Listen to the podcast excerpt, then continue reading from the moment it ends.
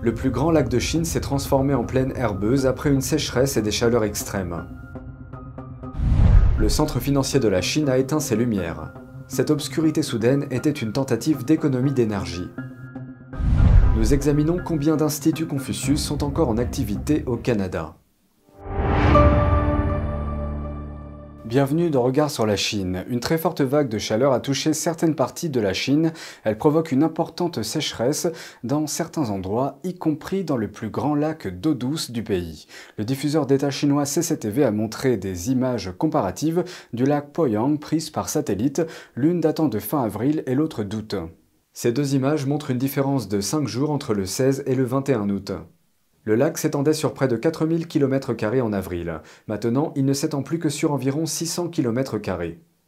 Le lac Poyang est situé dans l'une des plaines inondables du fleuve Yangtze, dans la province du Jiangxi, au sud-est de la Chine. Il est souvent décrit comme le rein de la Chine car il contribue à réguler l'approvisionnement en eau du pays. Selon CCTV, le lac est aujourd'hui près de 70% plus petit que sa taille moyenne des dix dernières années.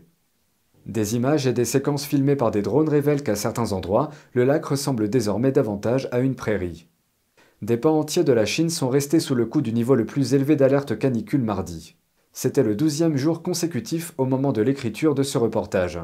Selon les prévisionnistes, la vague de chaleur devrait s'atténuer dans certaines parties du centre de la Chine d'ici mercredi et dans une semaine environ dans le sud-ouest le long du fleuve Yangtze.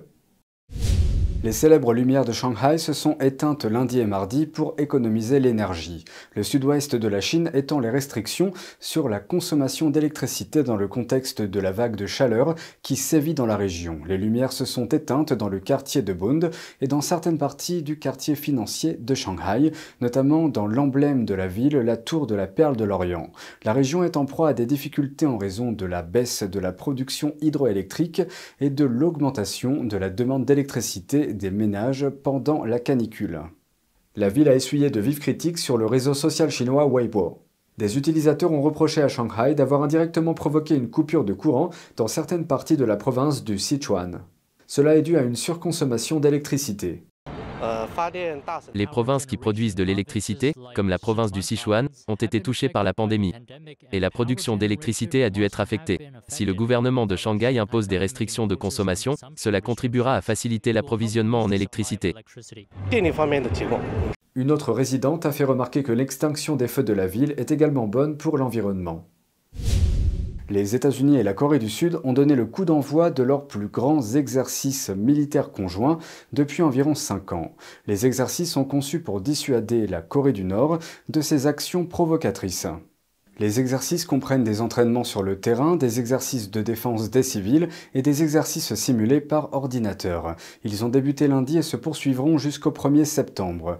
La Corée du Nord a protesté contre ces exercices, les qualifiant de répétition pour une invasion.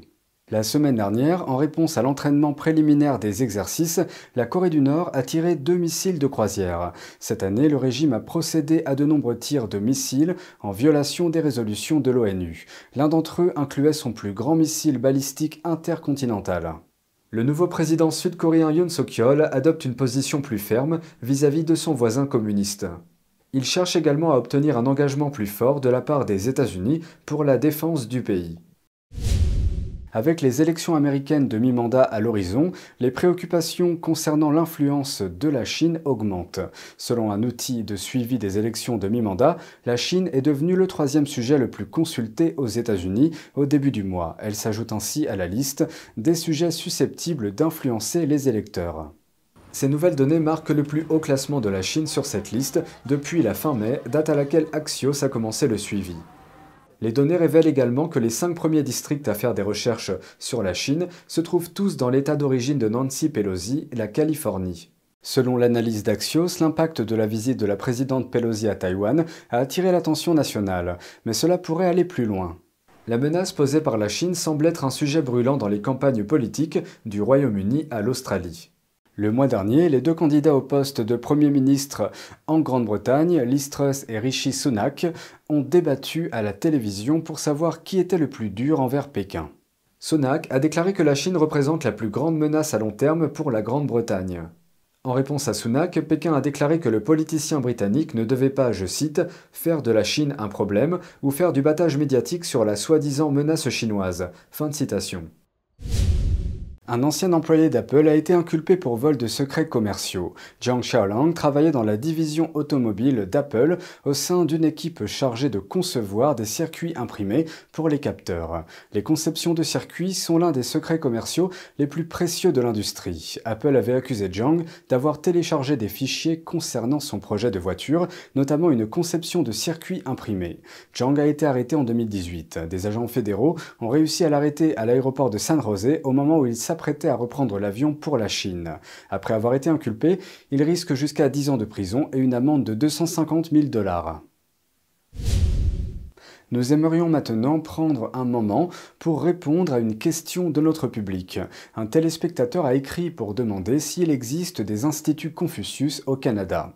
Pour rappel, Pékin présente les instituts Confucius comme des programmes d'échange linguistique et culturel qu'il finance. Ils s'associent à des écoles et des universités à l'étranger, mais ils ont été accusés d'essayer d'étendre l'idéologie et l'influence du Parti communiste chinois. Selon notre propre recherche, au moins 9 instituts Confucius, ou IC, sont actuellement en activité au Canada.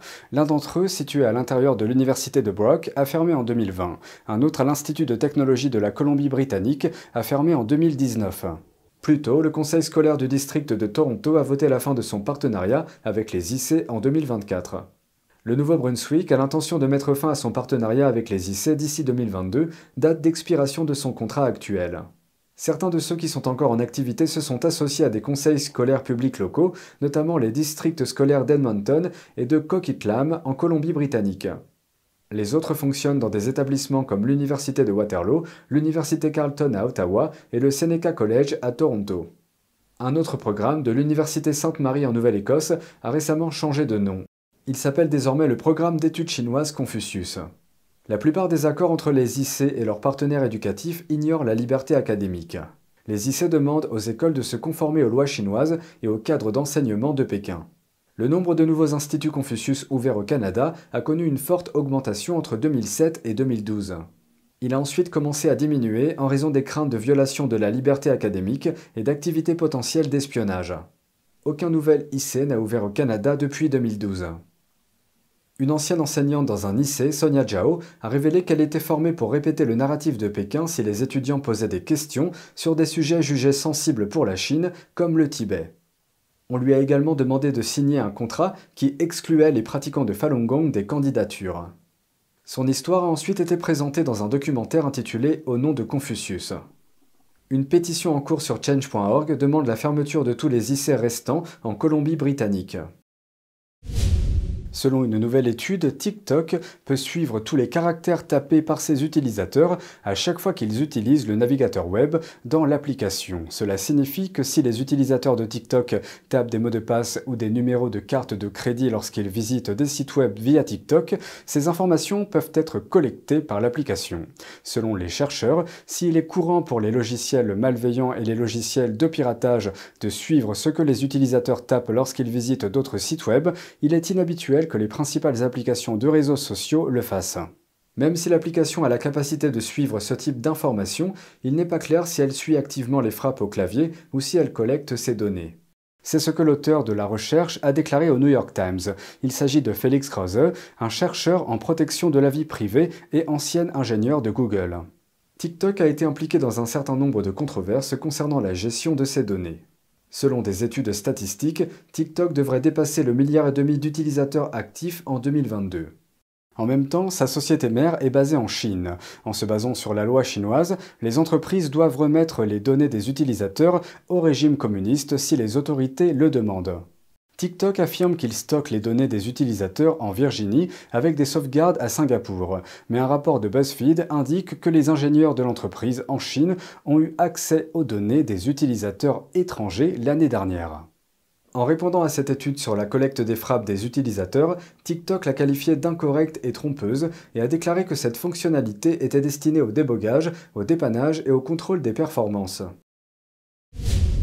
C'est tout pour aujourd'hui, merci d'avoir suivi Regard sur la Chine. On se retrouve lundi pour une nouvelle émission, prenez soin de vous et à bientôt.